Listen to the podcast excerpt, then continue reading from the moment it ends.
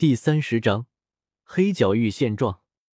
喂喂喂，海老，你都快到高阶斗皇了，怎么心里的阴影还没消除呢？看着小心的海波东，古河不由无语的说道：“对他原来的实力，我现在心里倒是不怎么畏惧了，但是对他的手段，我实在是感觉有些发寒。”走向古河，海波东有些无奈的说道：“他也知道，若是不消除心理阴影。”对他实力的提升有很大的坏处，但是心理阴影不是说消除就能消除的，不然斗气大陆也不会有那么多修炼之时爆体而亡的人。就是因为有心理阴影，以至于成为心魔，导致这种悲剧发生。古河想了想，抱着死马当活马医的念头，道：“彩衣，也就是原来的美杜莎女王，现在算是我们的盟友。”只要我在两年后能帮他获得一处适宜蛇人族居住的地方，便不会与人类为敌。当然，若是他欺骗了我，那他以后就不要想出来，给我一直待在小山谷，成为我们的盟友。老何，你莫不是在开玩笑？蛇人族与人类之间可是仇深似海，哪怕我们同意，其他人也不会同意。哪怕美杜莎女王同意，其他蛇人会同意吗？看得出，对于美杜莎女王站在他们这一边，他心动了。但是想到那些困难，又有所动摇。这不是靠实力能强行压服的。哪怕美杜莎女王已经到了斗宗，也无法让加玛帝国屈服。不过是利益交换罢了。只要与皇室签订契约，若是加玛帝国碰到危机，蛇人族不能置身事外，必须前往帮助。他们应该会动心。至于之后加玛皇室要用什么办法来保证蛇人族会执行，那就让那群政客去头痛吧。蛇人族方面更是不用担心，毫无伤亡便获得一块适宜居住的土地，他们高兴还来不及呢。哪怕有反对的声音，凭彩衣的声望也可以轻松压下。古河一脸轻松的说道：“斗尊的实力让他心里放松了很多。”表现在心态之上就是很自信，甚至可以称得上自负。因为哪怕发生最坏的情况，也有最后的手段。若是真的可以达成，对于人类和蛇人族来说都可称得上喜事。只是恐怕没那么简单。海波东还是有些忧虑，不过与古河说话的语气恢复成以前的样子，没有了因古河让他见到美杜莎女王而生的不满。总要去试试，若是成功。说不定可以消弭蛇人和人类千年来的恩怨纠葛。”古河平静的说道，并没有因这是一件改变周边四大帝国格局的事情而动容。算了，既然你决定去做，那就做吧。不过你这个时间段回黑角域，是因为有什么事情发生了吗？海波东没再多说什么。如果成功的话，对他的益处也是很大的。转而问古河回来的原因。倒是没什么事，就是静极思动，闭关久了，出来走走。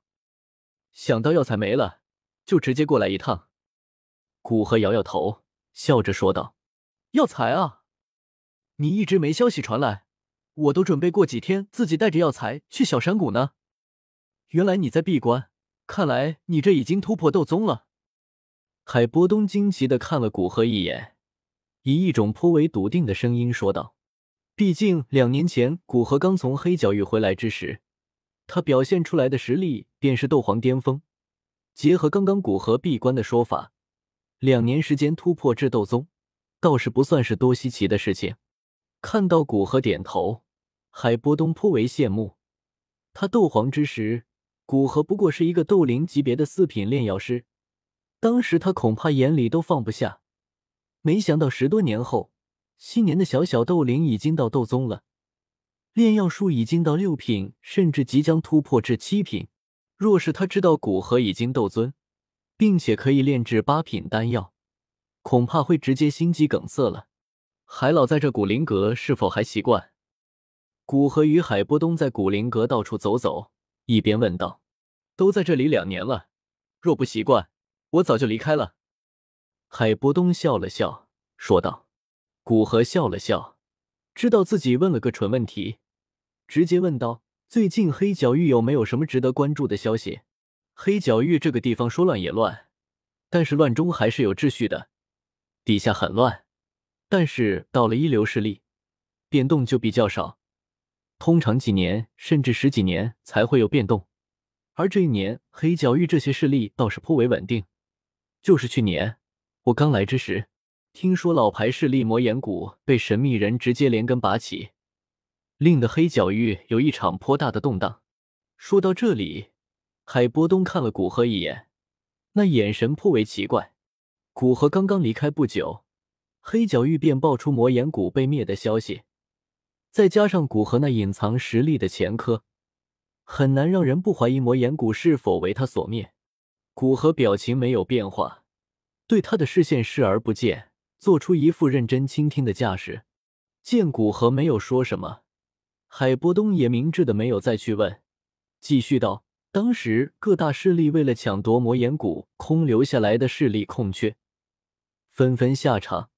那一战，听说斗皇都死了两个。”说的海波东一脸唏嘘。在加玛帝国难得一见的斗皇强者，在黑角域也经常死去，基本上几年就会死一个。而且听刘建林的话。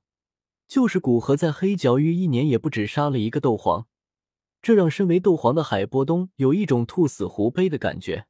在这么个危险的地方，不知道哪天就死了。唯有实力才是真理。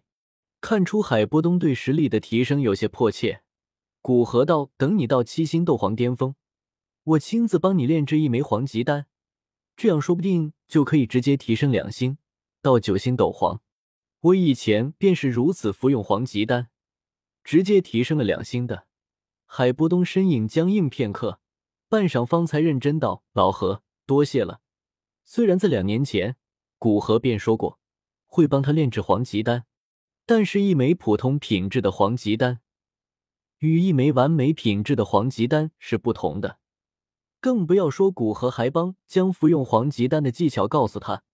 若是他自己获得了丹药。”恐怕立即便会服用下去，这样就不能将黄极丹的药力利用到最大。